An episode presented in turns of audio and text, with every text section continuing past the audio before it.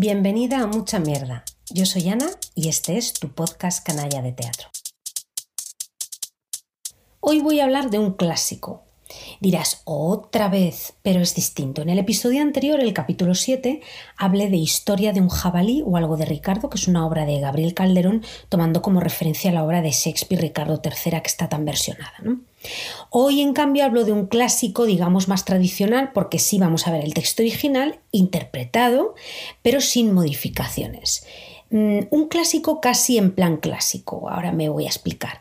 He ido a ver El burlador de Sevilla en el Teatro Clásico, en el Teatro de la Comedia y con versión de Xavier Alberti y ojo, con escenografía de Max Lenzel. Hoy toca hablar pues de un tema de actualidad y es el mito de Don Juan. El burlador de Sevilla está programada todavía, la puedes ir a ver y puede que te guste e intercambiamos eh, impresiones. Yo no dejo de decirlo, un clásico es eso, pues eh, la chaqueta negra que tiene sí o sí en el ropero, es un fondo de arma que hay que tener. Em, es decir, cada año al menos un clásico, pero me refiero a un clásico en el teatro clásico.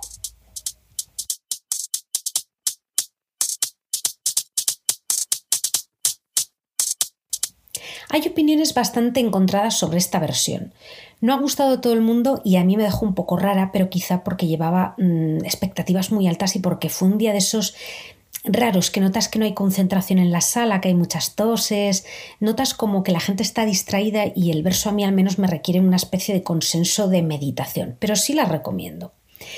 Bien, es normal, digo yo, que haya diferentes mm, opiniones al versionar un clásico porque son textos que ya tienen un tiempo y es imposible que los respetemos tal cual. Si lo hacemos, eh, cabe la posibilidad de que sea pues, una pesadez ver un clásico. No deja de ser eh, generalmente gente vestida de época en un teatro más o menos tradicional o al revés, de repente contraponer un texto clásico con un decorado y un vestuario súper modernos. O bueno, simplemente que vayamos a disfrutar de la sonoridad de los versos o bueno, del ingenio de los textos, que, está muy bien, a mí me gusta. ¿eh? Esta obra entraña una dificultad eh, añadida. Claro, es ver una historia del siglo XIV escrita en el XVII con los ojos del siglo XXI. Esto sí que ya es una aventura en sí misma. El autor eh, es aparentemente Tirso de Molina, este es el consenso que se ha creado sobre la autoría. No te traigo teaser porque es mucho más visual, aunque lo tienes en YouTube y en la página de Clásico, pero aquí tienes un pequeño retazo de una escena de Juan Tenorio, el burlador, su criado, y la música sonando con Antonio Comas. Catalinón al fin. Y tú, señor, eres la angosta de las mujeres. Y con público pregón porque de ti se guardara cuando noticia viniera de la que doncella fuera, fuera bien se pregonara, guárdense todos de un hombre que a las mujeres engaña, y es el burlador de España. Tú me has dado gentil nombre. El infiel gozar espera, cuando espera, desespera. El que espera, desespera.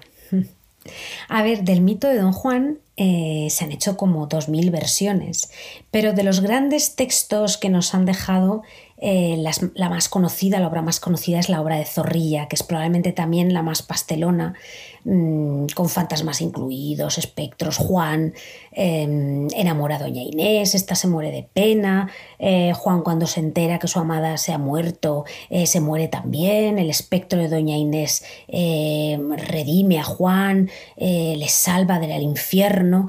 Es un drama romántico sobre la figura de este burlador que en definitiva no deja de ser un maltratador. El burlador de Sevilla es bastante anterior, como 200 años.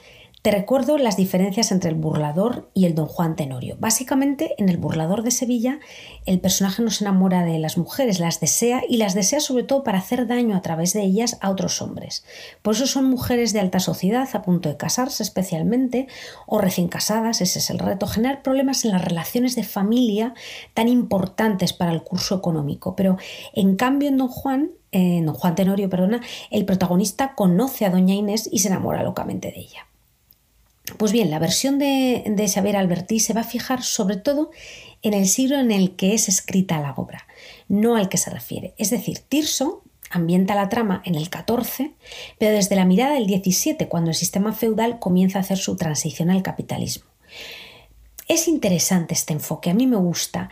Xavier Alberti dice que esta obra, en la que por primera vez vemos a las mujeres expresando no solo amor, sino deseo sexual, cito textualmente, es el preludio de otras energías que nos enfrentan con la rigidez de nuestros principios morales, como el Marqués de Sade, Casanova o Pasolini.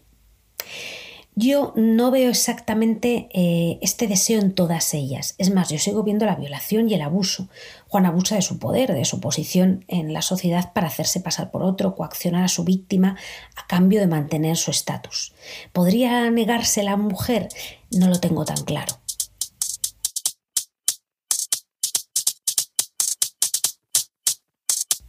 No es que sea una versión condescendiente, ¿eh? para mí más que el enfoque yo me quedé a medias con el texto, como que a veces me faltaba algo. Eché de menos mayor definición. ¿Que este es tu enfoque? Pues perfecto, pero necesito verlo, que la escena me lo diga de verdad.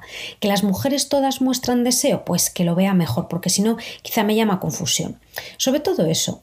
Em, en cuanto al enfoque, Vuelvo eh, porque me pareció muy interesante em, lo que leí en el programa de mano y son las reflexiones em, por parte de Brigitte Basayo, escritora y activista feminista.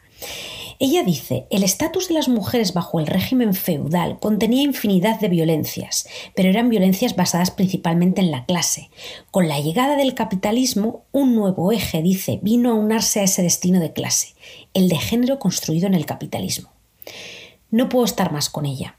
El caso es que yo estoy con las reflexiones, pero es lo que te digo, me faltó verlas en la obra. No sé si me explico. Hay un problema como de traslación de lo que pensamos a la escena.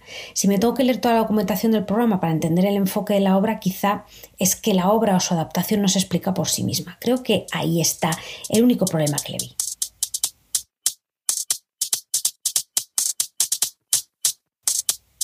Me gustó el final. Voy a hacer un pelín de spoiler, pero muy pequeño, muy pequeño, no lo vas a percibir, te lo prometo. Digamos que suena la música cantada por Antonio Comas, que es el actor, es un actor, pero también es tenor, y de hecho yo creo que parte de la gracia eh, de esta versión es la conexión que hace con, la música, eh, muchas veces inspirada en la de Don Giovanni de, Mozart. Pues bien, Antonio Comas está en ese momento comenzando a cantar Il Mondo Jimmy Fontana, y llega Doña Ana y corta con un gesto de golpe la fiesta. O sea, no hay romantización, se acabó, fuera. Y esto me viene bien para hablar de las actrices. De las interpretaciones a mí me gustó mucho Lara Grube en su papel de Doña Ana. Esta mujer, aunque tiene un papel corto, creo que recita como Los Ángeles, es muy creíble, para mí es de lo más destacado. Es quien te digo cierra la obra. Digamos eh, que ella es el grito contra Juan Tenorio, la que pone fin a la romantización. También me encantó Jorge Barandela, que es Catalinón, el criado de, Juan Tenorio. Que vivan, por cierto, los criados de los textos del siglo de oro, porque son el humor, la crítica al poder, nuestro desahogo, la voz de la conciencia, la sensatez también, que no haría una, ¿verdad?, por un papel de criada. Sí puedo estar un poco de acuerdo, muy poquito, en las críticas al protagonista, Juan, y no creo que responda, fíjate, tanto a la interpretación, que me parece coherente, sino quizá a la dirección. El actor es bueno, es Miquel Arostegui, y su personaje tiene como una dejadez chulesca en sus movimientos, una especie de suficiencia relajada, tiene la mirada perdida. Para mí, eh, mi sospecha es que como veo que el actor ejecuta muy bien, debe de haber una razón estética, posiblemente política, para escoger una línea de interpretación determinada, o sea que no es desgana, como he leído en alguna ocasión. La escenografía tiene un capítulo aparte. También aquí ha habido opiniones encontradas. Es cierto que al ser de Glansel yo aquí me dejo llevar mucho por la opinión previa que tengo, así que a mí te digo, me gustó. No sé, es sencilla la propuesta, es, un altar móvil como una mesa de mármol en la que suceden las cosas trascendentes para la obra. El sexo, la muerte, los placeres de la comida, el banquete, a mí no me disgusta y lo usa además para traernos la lluvia, el efecto del agua, con todo su simbolismo, la sensualidad o el efecto arrollador que puede tener el mar, el cambio, el anticipo de que algo va a pasar.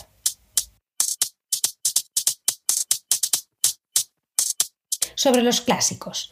Como hace poco he visto la versión de Ricardo III, eh, otra obra enormemente versionada, como hemos dicho antes, hecha, digo, por Gabriel Calderón, eh, repito, puedes escuchar la crítica en el episodio 7, cada vez estoy más con la visión que tiene de los clásicos Gabriel Calderón. Em, Mayorga piensa otra cosa. Él hizo la versión de Don Juan Tenorio de Zorrilla, comandada por Blanca Portillo, en la que Juan Tenorio se acaba yendo con un escupitajo en la cara, recibe tratamiento de lo que es un maltratador y se va derechito al infierno, nada de al cielo. Blanca Portillo, de hecho, recibió muchísimas críticas por esta versión, pero la verdad es que en el pavón eh, no tosía ni Dios. En fin, Mayorga, por ejemplo, dice que a los clásicos mejor interpretarlos, pero no tocarlos. No sé si le ha cambiado la visión porque digo yo que a Gabriel Calderón lo habrá traído por algo a la abadía, pero yo sí creo em, que hay que reescribirlos porque de otro modo no nos valen ya en el teatro. Hay que mojarse, como dice Gabriel Calderón, y hacer ese palimpsesto, escribir sobre ellos. Si no, al final acaba siendo pues una ópera sin música o algo anacrónico con escenografía moderna, con vestuario moderno, pero con el texto del siglo XVII. En fin, esta obra se estrenó en el Grec de Barcelona, pasó después por Almagro, por ambas con críticas de todos lados y tú puedes ir a verla y formarte tu opinión y compartirla conmigo hasta el 13 de noviembre. Ya me dirás cómo la has visto. Para finalizar, eh, mención como siempre a las intérpretes, que son Jonás Alonso, Miguel Ángel Amor, Cristina Arias, Miquela Arostegui Tolivar, Rafa Castejón, Antonio Comas, Alba Enríquez, Lara Grube, Álvaro de Juan, Arturo Querejeta, Isabel Rodes, David Soto Giganto y Jorge Barandela. A todas ellas y a Xavier Albertí, mucha mierda.